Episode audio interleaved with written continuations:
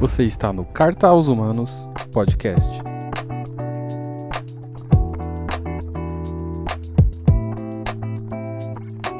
Salve galera, sejam bem-vindos a mais um episódio do nosso estudo de Tiago e hoje vamos falar sobre fé com obras. Vamos direto ao ponto?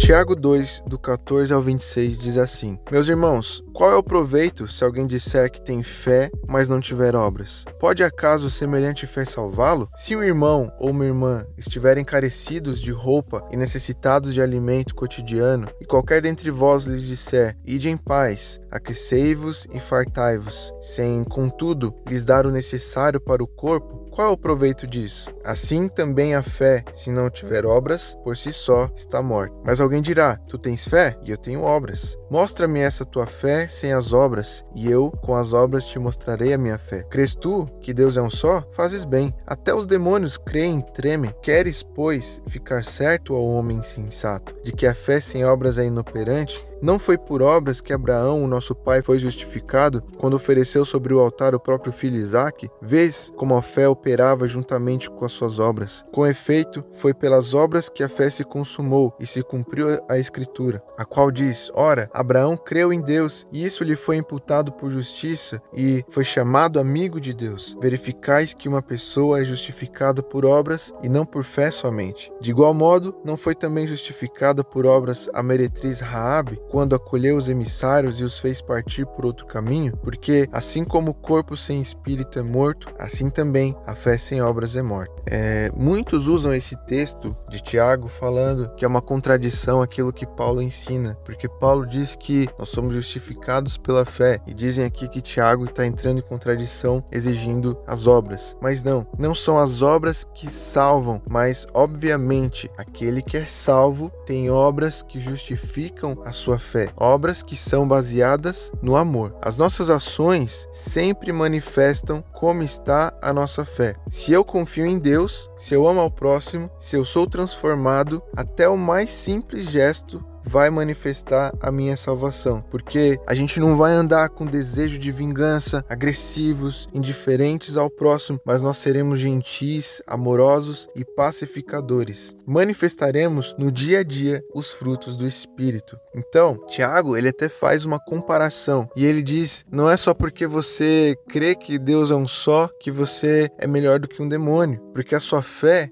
sem obras é morte. E talvez a audiência original de Tiago, ouvindo isso, tivesse entrado em choque. Mas os demônios também são crentes e tremem diante de Jesus. Nós podemos crer em Jesus, mas mesmo assim termos obras terríveis. Não tem uma cena em que os demônios falam para Jesus: viestes nos atormentar antes do tempo? Mas mesmo assim, os demônios não deixaram de, de maltratar o corpo daquele que eles estavam dentro. Então, não é só porque eu creio que eu sou melhor do que um demônio. A fé envolve confiar naquele que é mais poderoso do que nós, amar o que ele ama e obedecer às suas ordens, como foi com Abraão. Abraão creu, assim como a Raabe creu, pessoas comuns, mas que tiveram uma fé sobrenatural, que foi manifestada em grandes obras. Então está na hora dos filhos de Deus manifestarem a fé através das obras, amando ao próximo e consequentemente amando a Deus. Como pode existir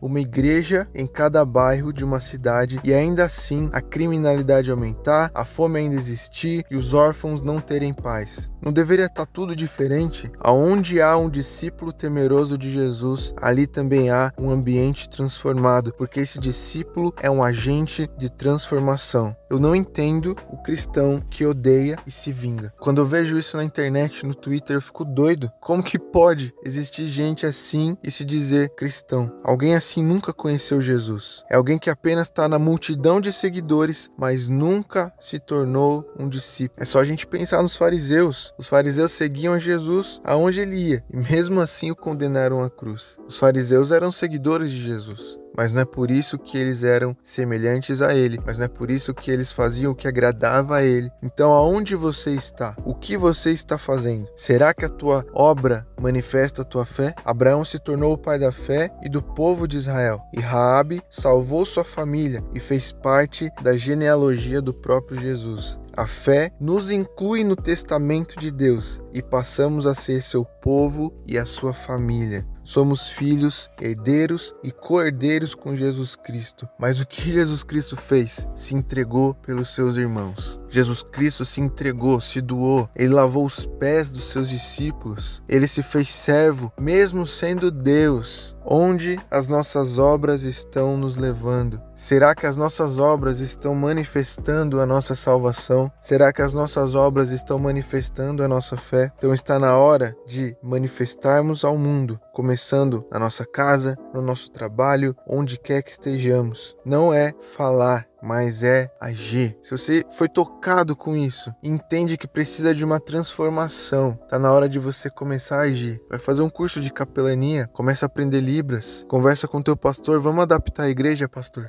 A gente tá precisando ter um lugar receptivo para todo tipo de gente. A igreja não é lugar de elite, a igreja é lugar dos filhos de Deus. Não é pecado você prosperar, entenda bem. Não é pecado você ser rico, mas que a sua riqueza sirva a um propósito. Que você possa, com a sua riqueza, ajudar a transformar a sociedade bem. Que a sua riqueza sirva para abençoar os seus irmãos. Eu não me canso de pensar na igreja de Atos, onde todos vendiam à medida que fosse necessário os seus bens para suprir aqueles que estavam ali em sua família, a sua família da fé. Que você possa ser tão próspero que a sua prosperidade faça outras pessoas serem prósperas. E se você é pobre, saiba que a sua dignidade, ela vem do Senhor. Então, vamos mudar a sociedade, primeiramente mudando a nossa mente. Que a metanoia nos transforme e que a gente comece a enxergar a vida com os olhos dos nossos irmãos, com a realidade dos nossos irmãos. Que a gente saia da nossa bolha e que a gente possa então ser uma igreja que abraça ser uma igreja